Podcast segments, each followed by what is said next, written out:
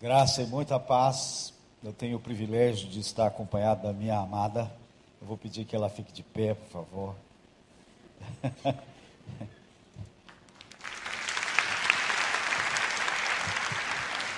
Não é sempre que ela pode estar comigo, mas desta vez eu fiz questão de trazê-la. Nós trouxemos também o nosso filho. Nós temos um filho que precisa dos nossos cuidados e então ela fica muito presa. Aqueles que me conhecem já sabem que eu sou pregador de uma hora para mais. Me passaram a palavra hoje às onze e meia. Então não, não esperem que eu termine ao meio-dia. Não vou fazê-lo. Eu vou para mais de meio-dia e meia. Porque eu trago um recado do coração do Pai que ele tem me levado a pregar ultimamente, e eu sei que esta igreja iniciou um 40 dias de oração e jejum. Então, é sobre isso que vou falar. E eu creio que esta palavra deverá nos abençoar, porque tem abençoado o nosso coração. Zelo sem entendimento gera fanatismo. Entendimento sem zelo gera comodismo. Zelo com entendimento produz dinamismo. É na busca desse entendimento com zelo que venho aqui hoje com o um recado do coração do Pai. Por isso, antes de mais nada, eu quero levantar as nossas maiores dificuldades com a oração e com o jejum. Eu acho que Todos nós aqui nesta manhã temos grande problema com a oração. Eu sempre tive. Sempre tive muita dificuldade com a oração. Não no que tange a oração como adoração, como comunhão com Deus, como confissão, mas basicamente a oração como petição e intercessão. E eu quero então e principalmente, talvez a maioria de nós tem seríssimos problemas com jejum. Não entendemos isso. Então, basicamente, quatro dificuldades que eu encontro em mim e que encontro na grande maioria dos crentes. A primeira, por que temos de perseverar na oração? Por que temos que continuar pedindo a mesma coisa reiteradamente. Fica estranho. Jesus narrou a parábola do juiz Inico, aquela mulher que ficou na cola daquele juiz e ele a atendeu para que ela parasse de encher. Agora, Deus não é o juiz Inico. Até entendo que com aquele juiz foi necessária muita perseverança, mas com Deus por quê? Essa é uma questão que muitos de nós não levanta, mas ela está bem presente. Imaginem um filho que chegasse todos os dias, pai, me dá uma bicicleta, pai, me dá uma bicicleta, pai, me dá uma bicicleta, de manhã, de tarde, de noite, pai, me dá uma bicicleta, iríamos duvidar da sua sanidade. Alguma coisa estaria errada com essa criança. Mas não é assim que nós funcionamos. Então, esta é uma dificuldade real. Uma segunda dificuldade é por que, que temos de orar segundo a vontade de Deus. 1 João capítulo 5 diz: E esta é a confiança que temos para com Ele que se pedirmos alguma coisa segundo a sua vontade, sabemos que ele nos ouve. E se sabemos que ele nos ouve quanto ao que lhe pedimos, estamos certos de obter os pedidos que lhe temos feito. Então nosso raciocínio segue uma lógica. Se temos de orar segundo a vontade de Deus, por que que temos de orar? Se é vontade dele, ele vai fazer. Se não é, não vai fazer. Que diferença faz orar? Nós não verbalizamos isso, mas lá no substrato da nossa alma é assim que sentimos. Que no fundo não cremos que oração realmente faça diferença. Dizemos que cremos. Basta que observemos a maioria das reuniões de oração das igrejas chamadas evangélicas. A grande maioria são pequeninas reuniões de oração. Por que, que o povo não vem para orar? Porque o povo não crê na oração. Nós não cremos, não é o povo, nós não cremos que oração realmente faça diferença. Uma terceira dificuldade por que pedir para Deus fazer o que Ele quer fazer? É o que Jesus nos ensinou na oração do Pai Nosso. Pai Nosso, que estás no céu, santificado seja o teu nome, venha o teu reino e seja feita a tua vontade. O que, que você está orando quando fala isso? Você está falando para Deus, Deus, faça o que o Senhor quer fazer. É isso que nós estamos pedindo para Deus. Senhor, faça aquilo que o Senhor quer fazer. Não é estranho? Eu acho tremendamente estranho. Nos acostumamos a falar sem pensar, acabamos rezando. Criticamos os católicos com aquelas rezas mecânicas, mas muitos de nós estamos rezando. E uma quarta e última dificuldade: por que é importante para Deus eu ficar sem comer? Que diferença faz eu ficar determinadas horas sem alimentação? Qual a lógica disso? Nenhuma. Na nosso, no nosso entendimento, ou na nossa falta de entendimento.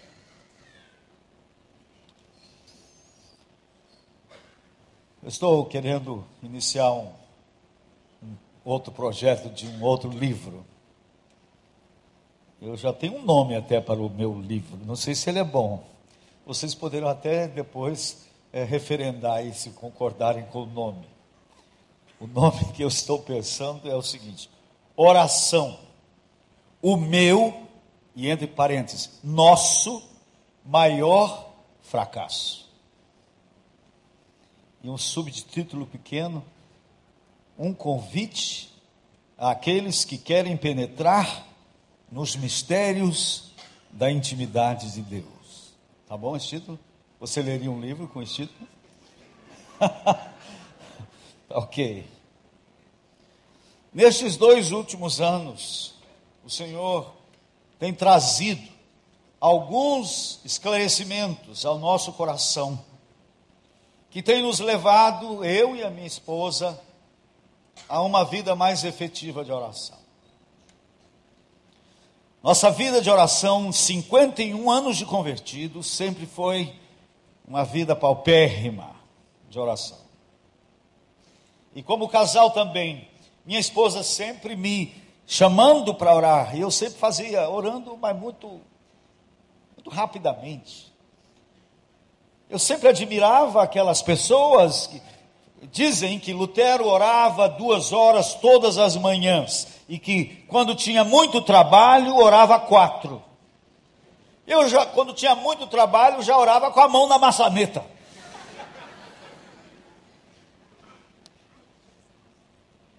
Eu estou fazendo, fiz 71 anos e somente agora algumas coisas começaram a clarear. Até tenho questionado com Deus, o Senhor teria sido bem melhor se estivesse mais para trás, entendido um pouco essas questões. Ainda estamos engateando. Mas agora começamos uma caminhada um pouco mais um pouco mais efetiva na oração. E eu quero trazer hoje aos irmãos sete desses esclarecimentos. E eu preciso que você fique muito ligado. São esclarecimentos que Deus tem trazido ao nosso coração, e eu creio que Ele quer trazer ao coração desta igreja, principalmente no momento que a igreja está empenhada em 40 dias de jejum e oração. Se fizermos isso, sem entendimento, poderemos ter até zelo, mas isso produzirá fanatismo se tivermos entendimento, mas não tivermos zelo, nos acomodaremos. Nós precisamos é de zelo com entendimento. Então, nesta manhã, eu quero repartir com os irmãos alguns esclarecimentos que Deus tem trazido ao nosso coração. O primeiro, Deus tem vontades que não se realizam.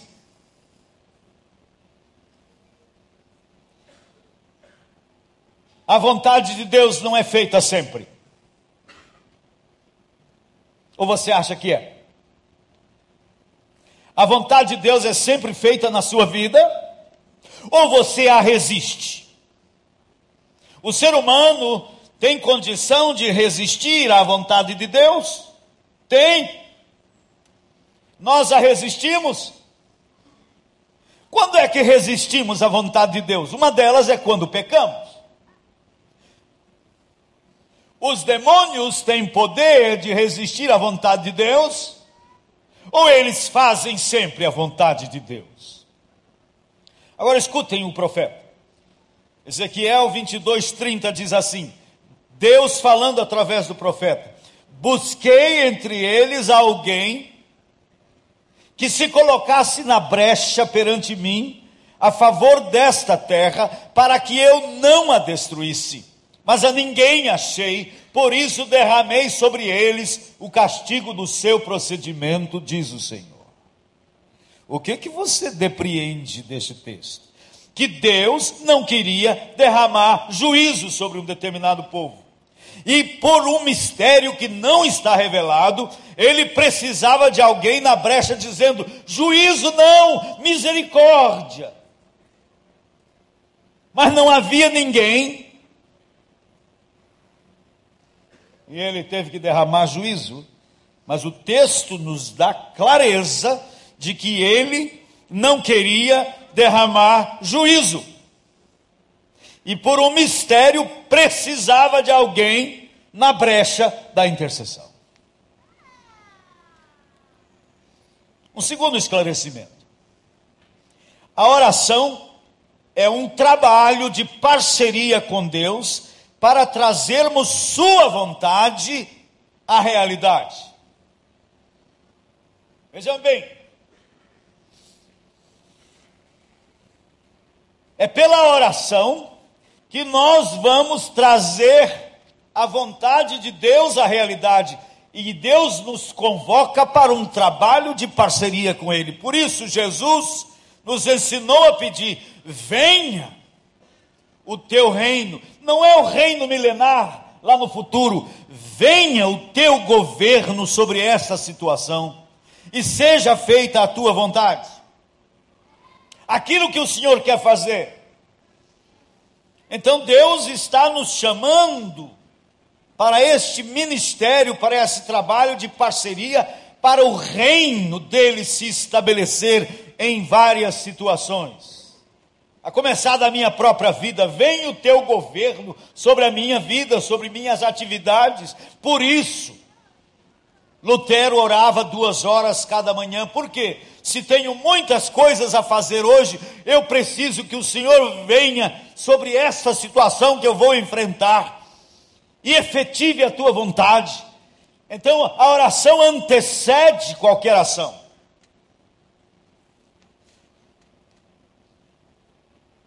Um terceiro esclarecimento: a oração tem duas fases. A primeira fase é a fase do discernimento da vontade de Deus.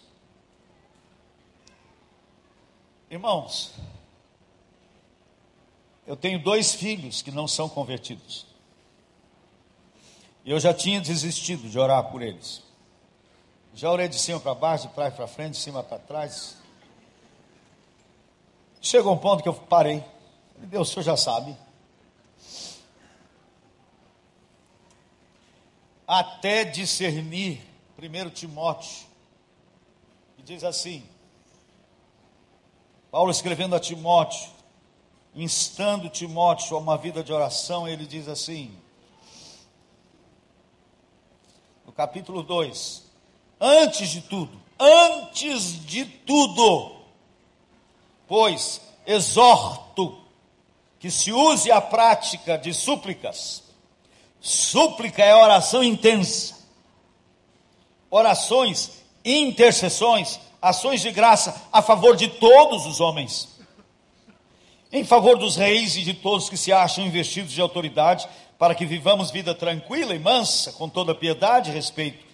Isto é bom e aceitável diante de Deus nosso Salvador, o qual deseja que todos os homens sejam salvos e cheguem ao pleno conhecimento da verdade.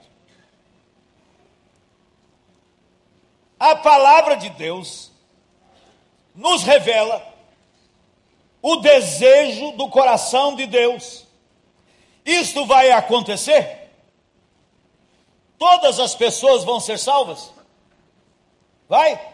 Mas é o desejo, é a vontade dele. Mas isto é a base para nós orarmos pela conversão de qualquer pessoa. Porque eu estarei orando aquilo que Deus quer. Eu não terei que orar, Senhor, se for da tua vontade, salva o meu filho. Eu tenho que orar. E começamos então a orar diferente. Venha o teu reino, Senhor. Venha o teu governo sobre a vida do Vitor. E seja feita a tua vontade de que ele seja salvo e chegue ao pleno conhecimento da verdade. Agora nós estamos de mãos erguidas intercedendo pelo filho. E agora sabemos que ele vai se converter. Porque a palavra diz que se orarmos segundo a vontade de Deus, esta é a vontade de Deus. Se pedimos alguma coisa segundo a sua vontade, sabemos que ele nos ouve. E se sabemos que ele nos ouve quanto ao que lhe pedimos, estamos certos de obter os pedidos que lhe temos feito. Não sei quando vai acontecer, mas vai acontecer. Eu fui muito encorajado algum tempo atrás, nesse período de esclarecimentos, por um tio da minha esposa, que eu preguei muito para ele, um médico em São Paulo que se dizia ateu, filho de um pai pastor presbiteriano, e eu preguei muito para o tio Hernani. E ele se dizia ateu. E há dois ou três anos atrás ele ficou muito doente, estava internado no hospital, no, na UTI, e a, minha, e a tia da Deia passava o dia inteiro com ele e tinha que voltar para casa para dormir. Uma manhã, quando ela chega lá, ele diz: Carminha, estou crendo em tudo. Tudo que eu falava que eu não cria, estou crendo. Chama os filhos. Os filhos vieram, ele testemunhou para os filhos, daí uma semana morreu. Mistério, baita mistério. Os pais foram embora sem ver.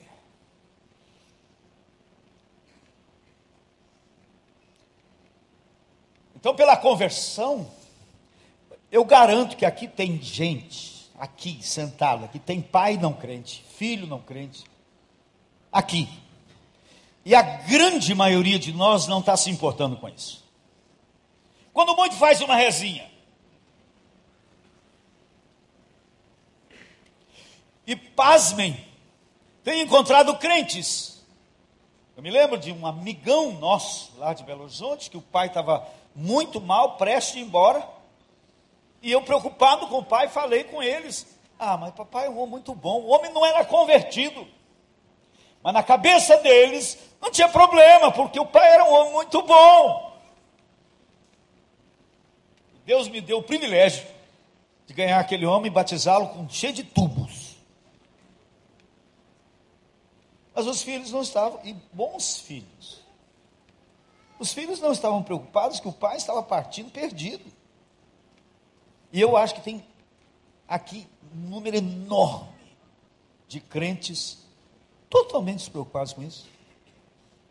Ou você não crê que tem uma realidade depois, que pode ser uma realidade terrível, ou você não crê que a oração também faça qualquer diferença. Somos calvinistas demais às vezes. Mas Calvino não pensava assim. Spurgeon, um dos maiores pregadores da fé cristã, ele pregava dizendo: Ó oh Deus, salva os teus eleitos e elege mais.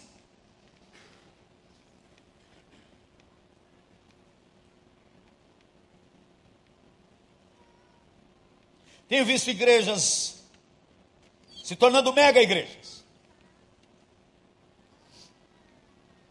Mas a única motivação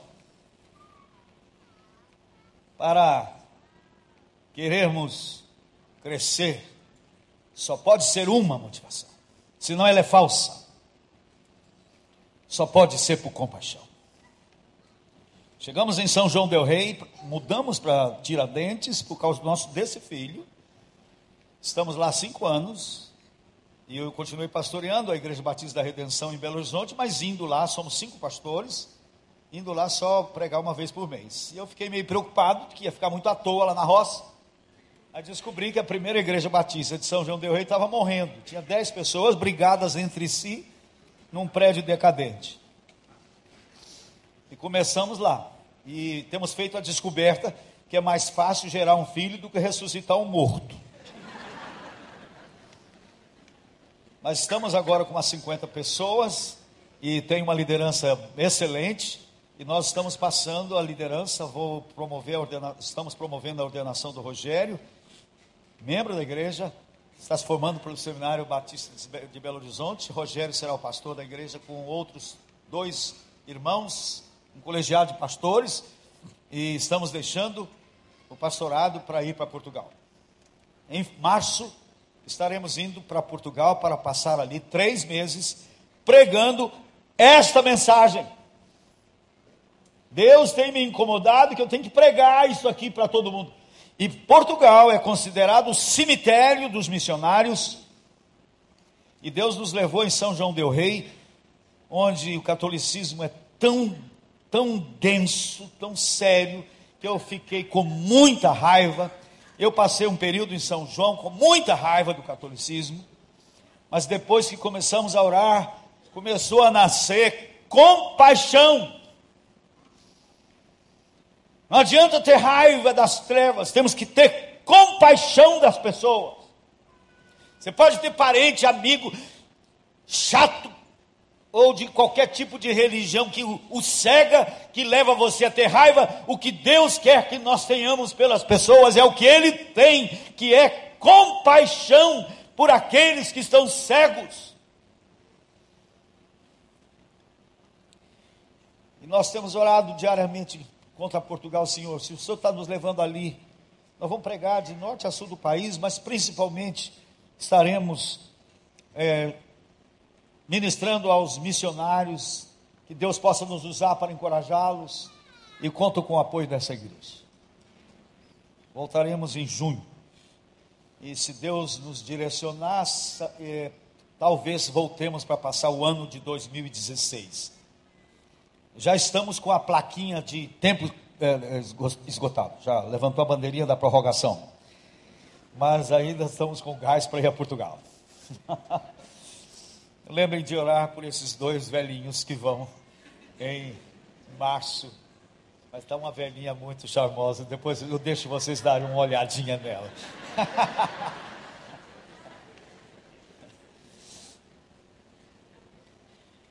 Então a primeira fase é a fase do discernimento. E aquilo que a Bíblia já diz ser a vontade de Deus, você não precisa perguntar pela vontade de Deus. Comece a interceder por pessoas que você quer trazer à luz. Estava pregando isso numa reunião de pastores da Convenção Batista Nacional, Convenção Batista Pentecostal. E depois de pregar, um pastor muito conhecido, não falar o nome dele, nós fomos orar e oramos. Aí ele disse assim: Meus irmãos, eu tive uma visão. E a Batista logo põe o pé atrás quando fala de visão, né? Eu tive uma visão. Que havia uma cortina de demônios impedindo a luz chegar nas pessoas. Mas quando começamos a orar, começou a esgarçar essa cortina e a luz começou a atingir as pessoas. Verdade! A palavra diz que o Deus deste século cega o entendimento dos incrédulos para que não lhes resplandeça a luz do Evangelho. É oração, irmãos, que esgarça, que afasta essas trevas. Esse talvez seja o maior ministério desta igreja. E nós não cremos nisso. Quando não temos declarações explícitas da palavra de Deus sobre a vontade dele, por exemplo, a Bíblia não deixa claro que Deus cura sempre. A Bíblia deixa claro que Deus cura. Curou nos dias do apóstolo Paulo, curou e cura em nossos dias. A Bíblia deixa claro, não está nas Escrituras nenhuma ideia de que curas e milagres cessaram nos dias dos apóstolos. Aqueles que falam isso forçam as Escrituras. Mas a Bíblia não deixa claro que Deus cure sempre. Nem nos dias de Jesus. Jesus chegou no tanque de Betesda, tinha uma multidão de cegos, coxos e aleijados. Ele foi lá e curou um e deixou o resto lá, do jeito que estava. Paulo, que curou tanta gente, e já ouvi até pregador dessa linha das curas dizer que no final do ministério dele, ele tinha perdido a fé, porque ele orava por curas, era lá no começo. Quando Paulo está sendo levado para Roma, o navio naufraga e eles ficam na ilha de Malta havia uma epidemia de desinteria em Malta. Públio, o chefe da ilha, governador da ilha, estava em seríssimo problema de desinteria. Deus usa Paulo, ele vai lá e cura Públio. Os habitantes das, da ilha vieram, todos com o mesmo problema, e Paulo, Deus usou Paulo e curou a todos. No entanto, ele diz: Deixei Trófimo doente em Mileto. E recomenda a Timóteo tomar um pouco de vinho por causa de suas frequentes enfermidades no estômago. Ele não curou sempre. Deus não cura sempre. Não há nenhum texto nas Escrituras que nos autorize a dizer que Deus quer curar sempre. Devemos orar por pessoas enfermas? Devemos. Deveríamos ter nos cultos um momento de orar pelos enfermos? Deveríamos. Fazemos muito pouco isso, porque não queremos descambar para um pentecostalismo esquisito. Porque é esquisito, vamos falar a verdade, é esquisito. Mas nós vivemos dos extremos. Negamos aquele extremo e caímos no outro extremo.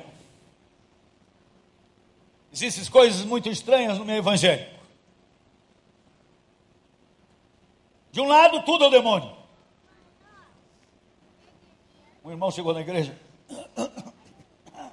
O outro falou: O que você tem? Estou começando uma, uma, uma resfriada, minha garganta doendo. Ele garrou na garganta: Sai, demônio! Da Tudo é demônio.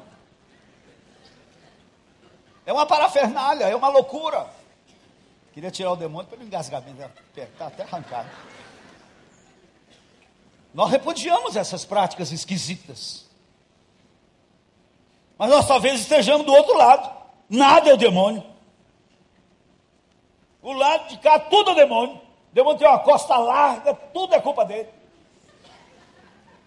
Mas tem um outro lado de cá que nada é o demônio. Isso é questão psicológica. A psicologia explica.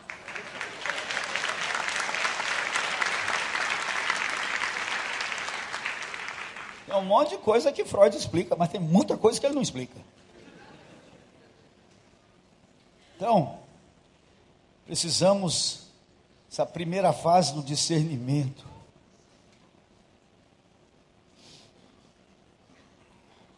A segunda fase é onde talvez a igreja tem falhado mais do que em qualquer outro lugar. Segunda fase, você sabe que aquilo é da vontade de Deus. Você vê um casal se separando, um casal em crise. Não é da vontade de Deus que ele se separe? Ou é? A gente ora merrecamente. Não é? Oh Deus, abençoa aquele casal. Está com tantas dificuldades. Tem misericórdia dele, Senhor. Eu acho que nós não entendemos a segunda fase da oração. A segunda fase da oração é de batalha. Batalha espiritual. Efésios 6 é o texto áureo dessa questão. O apóstolo Paulo escrevendo aos Efésios, ele disse o seguinte: Quanto ao mais, sede fortalecidos no Senhor e na força do seu poder revestivos de toda a armadura de Deus, para poderes ficar firmes contra as ciladas do diabo, porque a nossa luta não é contra carne e sangue, ou seja, contra gente. Nós não estamos lutando contra pessoas. E sim contra principados e potestades, contra os dominadores deste mundo tenebroso contra as forças espirituais do mal nas regiões celestes. E eu achava que regiões celestes eram as galáxias distantes. Regiões celestes é a atmosfera ambiente. A palavra diz que nós estamos numa batalha contra poderes espirituais que nos circundam. A ponto de Pedro dizer que o diabo, como um leão, nos circunda. Nós não acreditamos nisso. Se saísse hoje pela manhã, de você vir para o culto, você ligou a televisão no noticiário, estava lá, povo do recreio. Atenção, fugiu um leão ferocíssimo, está ali nas pro, proximidades da igreja Batista do Recreio. Acho que nós teríamos meia dúzia aqui hoje. Mas nós não damos crédito a isso que a palavra diz. Nós estamos cercados por poderes malignos O homem é mau, gente. Mas tem maldade multiplicada por trás. A gente ouve hoje coisas de estarrecer. Pais estuprando filhas. Pessoas estuprando bebês. Isso não é só a maldade humana. Isso é um mundo que jaz no maligno, diz a palavra. Eu passo em alguns lugares e digo assim: esta cidade é do Senhor Jesus Cristo. É nada. Rio de Janeiro é do Senhor Jesus Cristo? Não é nada, está debaixo do reino das trevas. Quem domina e controla esse Rio de Janeiro é o capeta. Sim, senhores. A história da humanidade é a história da dominação de um tirano sobre a raça humana. E quando Jesus manda a gente orar, vem o teu reino Vem o teu governo sobre essa situação. Vem o teu governo sobre esse casal que está se destruindo. E seja feita a tua vontade. Esta vontade não vai acontecer automaticamente. Toda oração ensinada por Jesus, o Pai Nosso, nós temos que orar todos os dias, não é só pelo pão. E quando se ensina ali orar pelo pão, creio eu que não está se referindo exclusivamente à comida eu tenho que pedir todo dia: dá-me, dá-me do teu pão celestial, porque Jesus é o meu alimento, alimenta a minha fé, alimenta a minha esperança, alimenta a minha alegria. Todos os dias eu tenho que comer esse pão.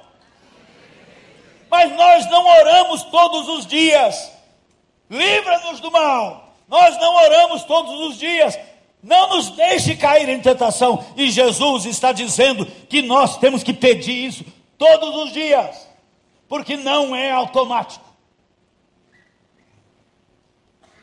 Se fosse automático, não tinha, ele não tinha ensinado a gente a pedir. Eu tenho que pedir isso todo dia. Nós abandonamos o Pai Nosso como oração porque virou uma reza católica. Nós recuperamos lá em casa, nós oramos todo dia o Pai Nosso. E gastamos muito tempo nisso, porque cada frase daquela exige muito tempo. E quando chegamos em Vem o Teu Reino, aí nós gastamos muito tempo. estamos descobrindo uma coisa. Quando a gente começa a orar assim, meio por atacado, Senhor, abençoa toda a minha família, é porque eu estou com pressa.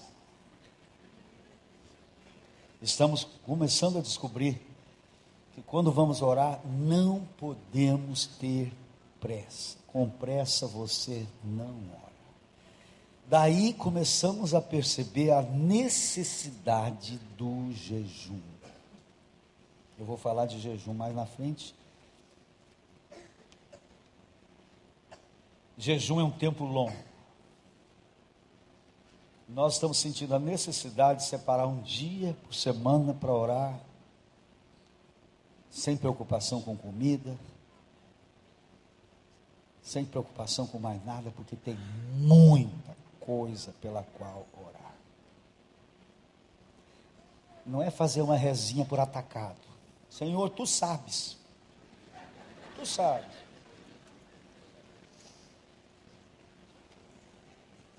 Então, queridos, a segunda fase é que é o grande problema. E vai ficar mais claro algumas coisas aqui para frente.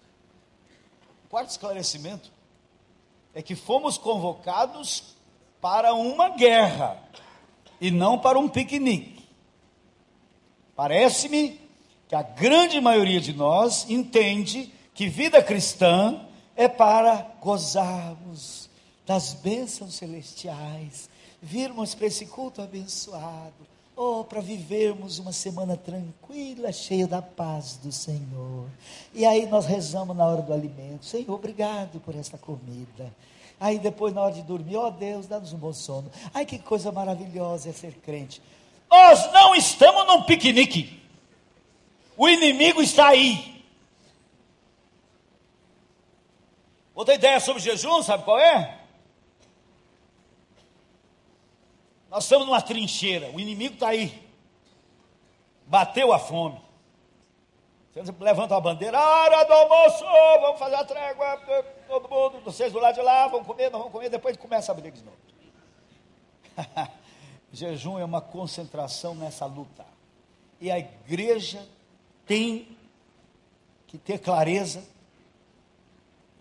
que só vai fazer diferença se entender que não estamos lutando contra pessoas, estamos lutando contra poderes das trevas ao nosso redor, dentro da nossa casa, em todos os compartimentos da nossa vida, no trabalho, onde quer que seja. Estamos numa peleja contra forças espirituais das trevas.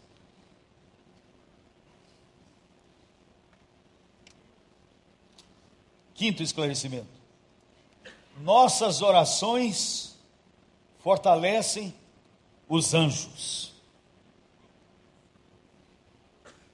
Êxodo 17 mostra Josué, ou melhor, é Moisés, mandando Josué ir para o vale para lutar contra Amaleque.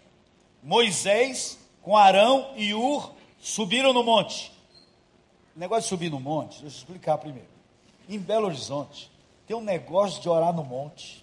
Você já orou no monte, meu irmão? É muito espiritual orar no monte.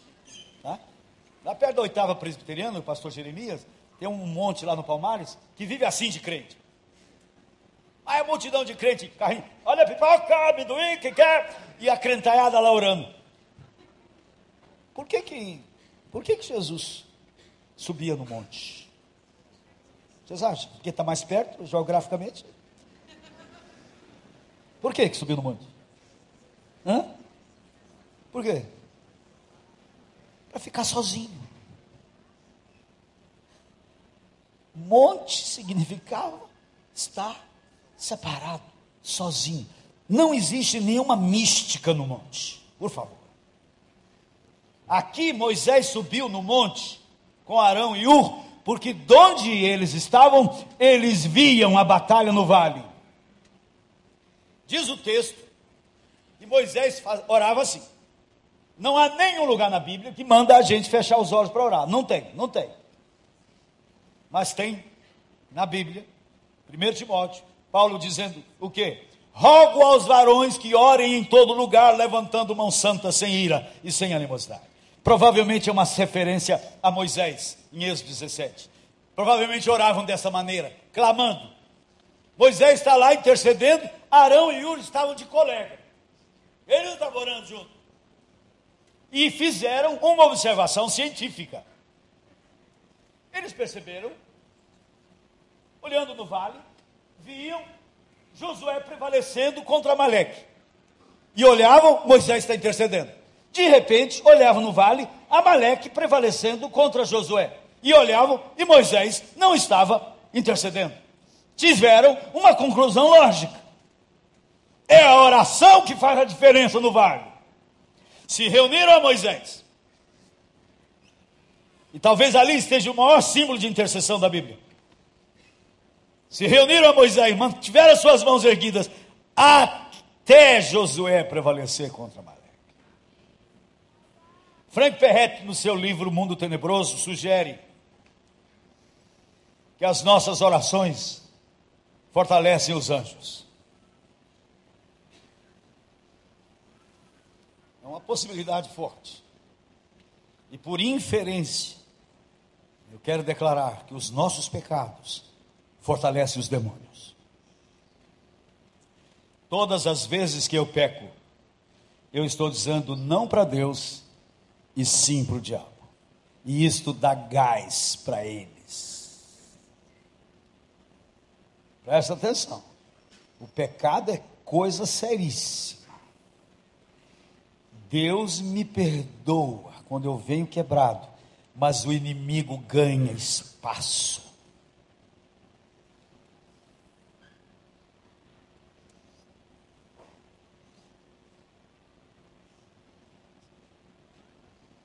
Sexta, sexto esclarecimento. Jejum é um tempo longo na trincheira da oração. Mateus 17 mostra Jesus no monte da transfiguração, junto com Pedro, Tiago e João.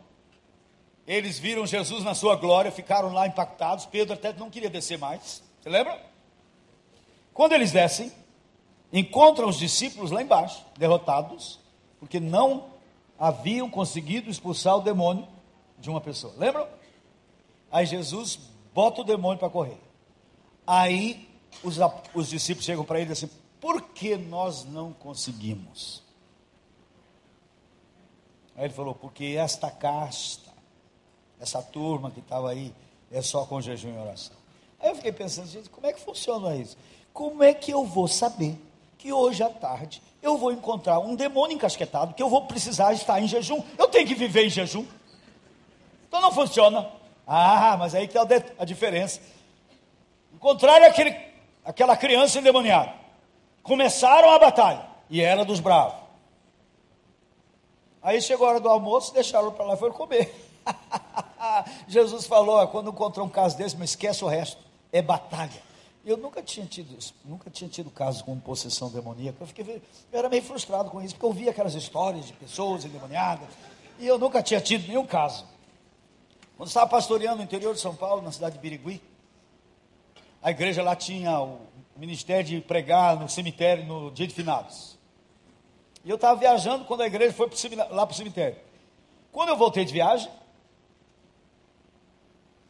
eu soube que uma mulher ficou possessa de um demônio lá no cemitério e botou a crentalhada toda para correr. Aí quando eu cheguei de viagem, me contaram. Aí eu falei, é hoje.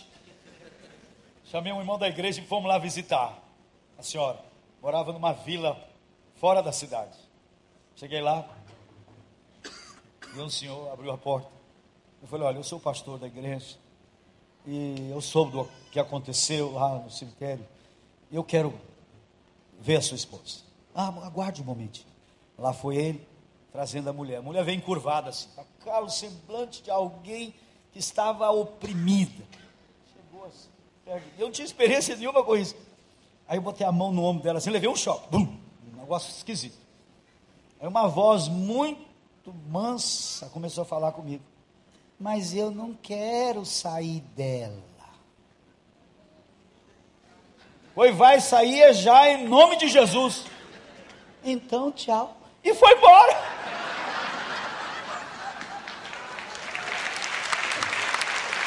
Fiquei frustrado. Fiquei frustrado porque eu pensei que ia dar um pega ali naquele dia. Mas com isso eu descobri que existe os bravos, existe os mole. Jesus falou que aquele que estava naquele menino desde não sei quando era um dos bravos. Alguns até mais do que uma legião estavam no outro caso, lembra? Então, meus queridos, o diabo, suas hostes, estão impregnados na sociedade, ministério destruídos por demônios, por tanta casta, por tanta coisa, famílias, jovens se metendo na prostituição, nas drogas, demônios dominando tudo, o governo podre. Governo do nosso país está podre. Corrupção de tudo que é natureza.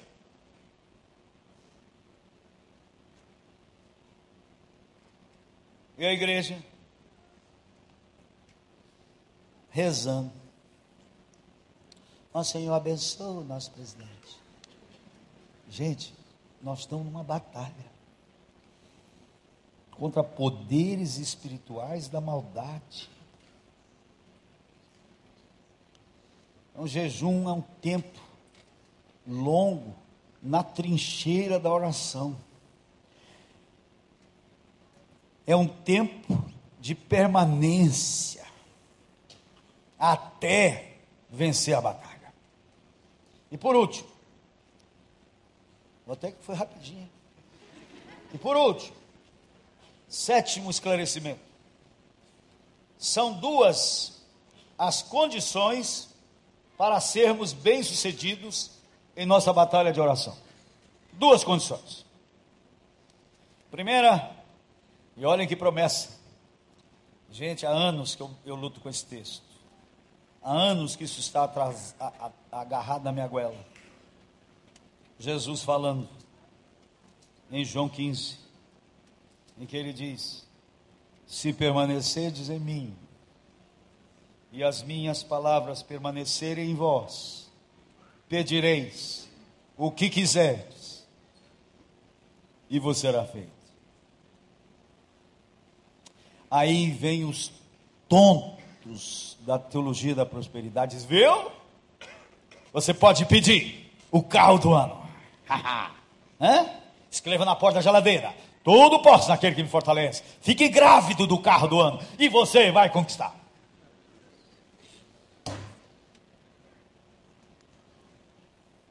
Mas aqui está estabelecida uma condição: permanência. Primeira condição: permanecer na videira. Será que Jesus está falando aqui de impecabilidade? Não pode ser porque senão ninguém permaneceria, porque o próprio João, na sua primeira epístola, diz assim: se dissermos que não temos cometido pecado, enganamos-nos a nós mesmos, e a verdade não está em nós, e fazemos Deus mentiroso, porque Deus diz que a gente peca.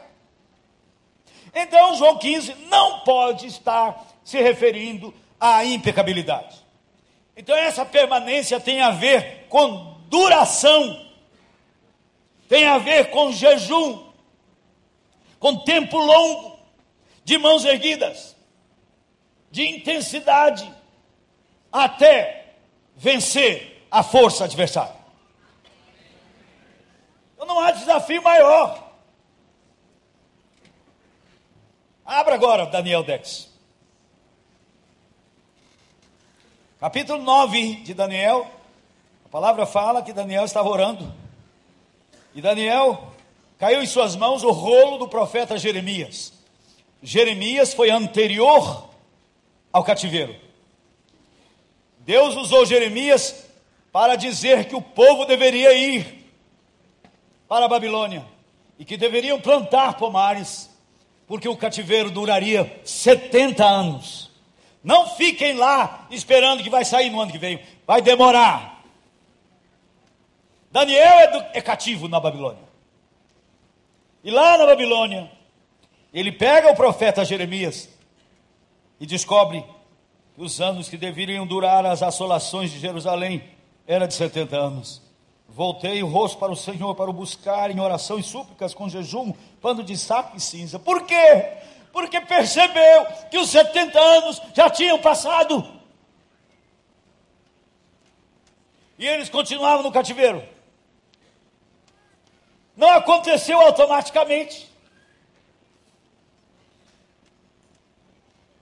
Deus precisava de alguém na brecha para trazer a vontade dele à realidade.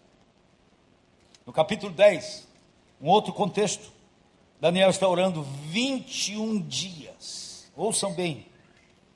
Naqueles dias eu, Daniel, pranteei durante três semanas. Manjar desejava, não comi, nem carne nem vinho entraram na minha boca, nem me ungi com óleo algum, até que passaram as três semanas inteiras.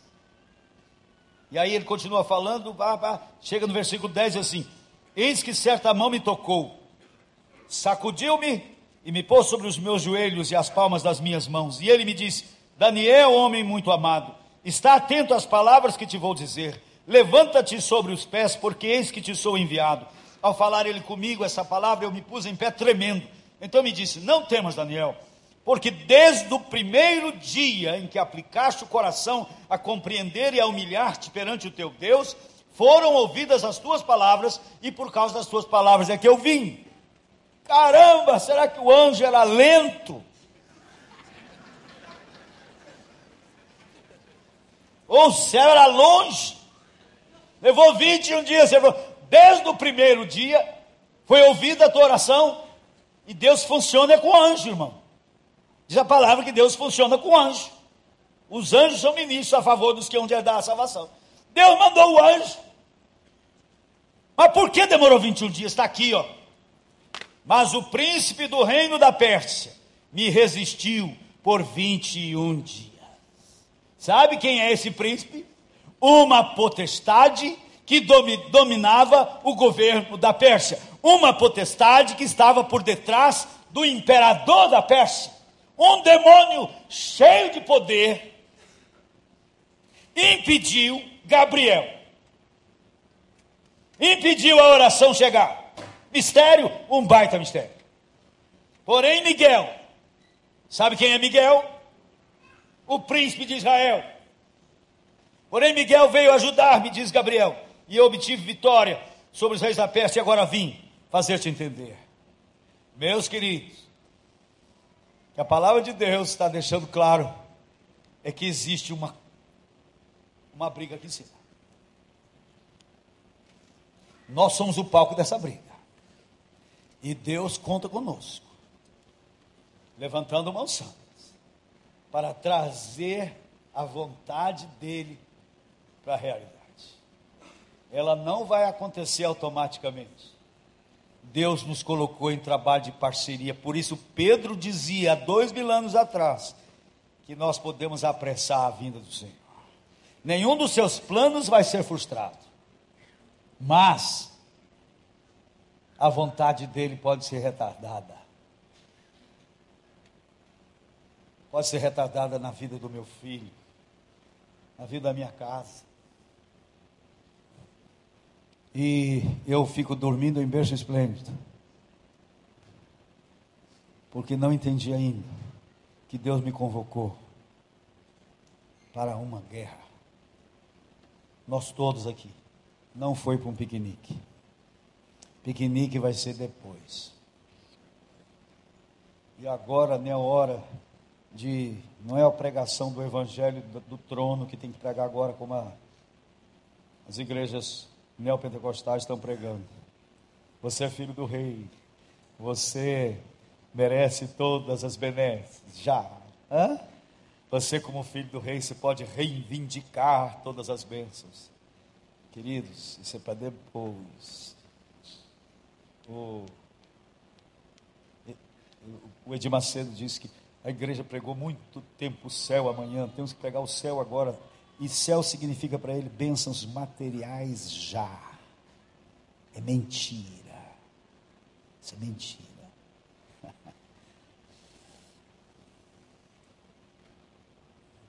Agora é cruz. O evangelho da cruz. Você quer seguir a Jesus? É para morrer. O apelo de Jesus é quem quer morrer, venha. Seguir a Jesus é morrer todo dia. Para a sua vontade, para o que você acha, para o que você pensa, para o que você quer. Para fazer o que ele quer. E ele diz: vocês vão sofrer. Que vocês vão estar subindo contra a correnteza. É como o fenômeno da peracema, os peixes subindo. Para subir tem que estar muito vivo, para descer até um peixe morto desce. O que é melhor, ser um peixe vivo subindo ou um peixe morto descendo? Vocês querem subir contra a corrente? É guerra, não é piquenique, não é benesses do reino já. Nem olhos viram, nem ouvidos ouviram, nem jamais penetrou no coração humano que Deus tem preparado para aqueles que o amam, mas isso é depois, não é agora não. Agora é suor, sangue e lágrimas. Agora é pedreira, meu filho. Tá? Querem seguir Jesus nesta base? Ah, assim não dá, você não quer não. Eu pensei que, que eu ia ficar na cabeça, agora não, apanhei demais. Então, a primeira condição é permanência, e a segunda, está aqui, é escrito nessa aliança, assim, 48 anos, está escrito isso aqui, ó. Em verdade, em verdade vos digo, se dois dentre vós, sobre a terra, concordarem a respeito de qualquer coisa que porventura pedirem, ser-lhes-á concedida por meu Pai que está nos céus. Concordância, unidade. Vocês querem saber que Deus espera dessa igreja? Unidade, um só homem, um só coração. Eu quero terminar com o salmo. E quando eu era adolescente, cresci numa igreja batista, mas não era crente. Era rato de igreja. Gostava da igreja, mas não conhecia nada de Jesus. Não lembro de pregação nenhuma.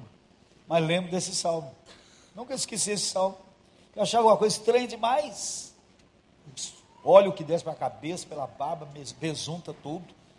Mas quando, quando me converti, esse salmo se tornou um dos meus prediletos. E neste salmo está o que Deus quer dessa igreja. Neste salmo vamos ver os resultados de uma igreja em genuína unidade. Oh, como é bom! Oh, como é bom viverem unidos os irmãos. Ele vai nos dar duas figuras. Primeira, é como o óleo. Sobre a cabeça, o qual desce para a barba, a barba de Arão. É como o óleo. Então vamos ver o óleo. Êxodo 30. 22. Disse mais o Senhor a Moisés: Tu, pois, toma das mais excelentes especiarias, de mirra fluida 500 ciclos, de cinamomo odoroso metade, a saber, 250 ciclos, e de cálamo aromático 250 ciclos, e de cássia 500 ciclos, segundo o ciclo do santuário, e de azeite de oliveira um hin. Disto farás o óleo sagrado para unção, o perfume composto segundo a arte do perfumista. Este será o óleo sagrado da unção. Qual a característica principal deste óleo? Perceberam? Qual que é? Porque Davi diz: é como o óleo. Ele experimentou esse óleo na cabeça dele quando foi ungido rei de Israel. Qual é a característica que você observou nessa leitura? Nós lemos muito rápido. Qual é? Perfume. O óleo é perfumoso. Sabe o que Davi está dizendo? Que os irmãos viverem em união exala o bom cheiro de Jesus. É a unidade de uma igreja que exala perfume.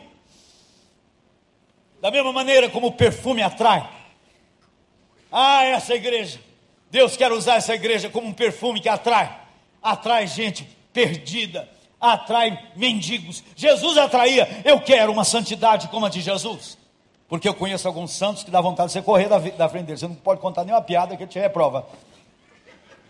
Mas Jesus tinha uma santidade que atraía. Atraía quem? As prostitutas, os publicanos se sentiam aceitos, se sentiam confortáveis na sua companhia. Esta igreja, Deus quer uma igreja que os pecadores se sintam aceitos. E não os irmãos todos metidos, hum, que sujeito. É. Porque recreio tem a fama de ser gente de classe não sei quanta, cheio da grana, vocês têm essa fama. Todo mundo acha que aqui todo mundo abonado. Pode ser que seja mesmo. Não tem problema nenhum. Mas não seja metido, por favor. Crente metido é uma porcaria. Ah, crente que anda de salto alto. Hum, gentalha, gentalha. Nós temos que cheirar a gentalha. Tá? Uma igreja em união verdadeira exala cheiro agradável. Quando você sente um cheiro de um churrasco, perfume. Que delícia. Mas o contrário também é verdade. Mau odor repele. Você sente um mau cheiro? Existem igrejas que estão como uma fossa aberta. As igrejas evangélicas, de um modo geral, estão exalando fedor. As pessoas estão afastando-se do mau odor. Deus precisa de uma igreja cheirosa. Se nós orarmos para trazer a vontade de Deus, essa igreja será uma igreja cheirosa, que as pessoas vão descobrir que nos amamos. É a maior fome dessa cidade do Rio de Janeiro. É de coisa genuína, de religião, essa cidade está cheia. Mas olha a segunda figura. É como o orvalho do irmão é como o orvalho do irmão que desce sobre as campinas, que desce e rega sopé do Monte Hermon. É como orvalho do irmão que, que desce sobre os montes, ali ordena o Senhor a sua bênção. No norte da Palestina existe uma montanha contínua, coberta de neve e dela se desprende um orvalho que rega o sopé da montanha e produz um verdadeiro oásis, contrastante com o deserto. Oh, meus irmãos, é isso que Deus planeja para essa igreja, essa é a vontade dele. Que essa comunidade seja um oásis. Você já viram oásis? Eu já vi em filme. O cara toma a última gota d'água e se arrasta pelas areias escaldantes. E aí ele vê palmeiras, água cristalina e se arrasta mais. Quando chega lá não tem nada. O que, que ele teve? Uma miragem. Queridos, a igreja tem o discurso do amor. Pessoas são atraídas. Mas se chegarem entre nós, descobrir que não tem nada, vamos ser amaldiçoados, porque fomos apenas uma miragem. É muito bonitinho chegar aqui domingo. tudo bem, irmãos, tudo bem. Aleluia, glória ao Senhor. Mas sai daquela porta, vai para casa o irmão vem lá, você corta a roupa, muda de calçada. É hipocrisia religiosa. Isso exala mau cheiro. Deus quer essa comunidade. E ela vai acontecer. Se nós estivermos levantando mãos santas, sem briga, diz o texto. Rogo aos varões que orem em todo lugar, levantando mãos santas, sem briga. Para trazermos o reino de harmonia, de paz, para os casamentos, para os jovens, para os namoros. Quantos jovens se prostituem no namoro? Traga o teu reino de santidade para a vida das famílias. E aí seremos um oásis no meio do deserto, deserto árido. Gente sem Deus, gente sem fé, gente sem esperança, gente arrastada pela sequidão de um vazio existencial.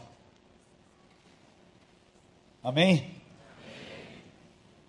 Eu acho que eu vou pregar isso às cinco e meia. Se alguém estava pretendendo vir às cinco e meia, venha às sete e meia. E se vier às sete e meia, traga um perdido. Que eu vou pregar uma mensagem evangelística às sete e meia e vou fazer apelo.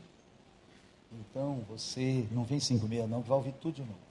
Vai ser difícil, porque é apertadinho. Por favor, pede o pessoal do louvor para encurtar. Tá? porque eu vou precisar, eu gasto muito tempo aqui. E sete e meia, pregação evangelística, traga gente, tá? E ore pela pessoa. Spurgeon, foram perguntar para ele qual era o segredo do sucesso do ministério lá em Londres, milhares se convertendo. E ele abriu uma sala, dizem que era de um alçapão debaixo do público. Tinha 300 pessoas orando enquanto ele pregava. Porque ele cria que a batalha se vence no monte. E hoje eu descubro que com relação aos meus filhos, eu não posso mais ser Josué no vale. Eu tenho que ser agora Moisés no monte. Amém? É isso aí. Olha esses livros aqui, ó. Isso vai ajudar esse negócio de santidade, vai ajudar. É uma santidade hein, ao seu alcance, significa uma santidade possível.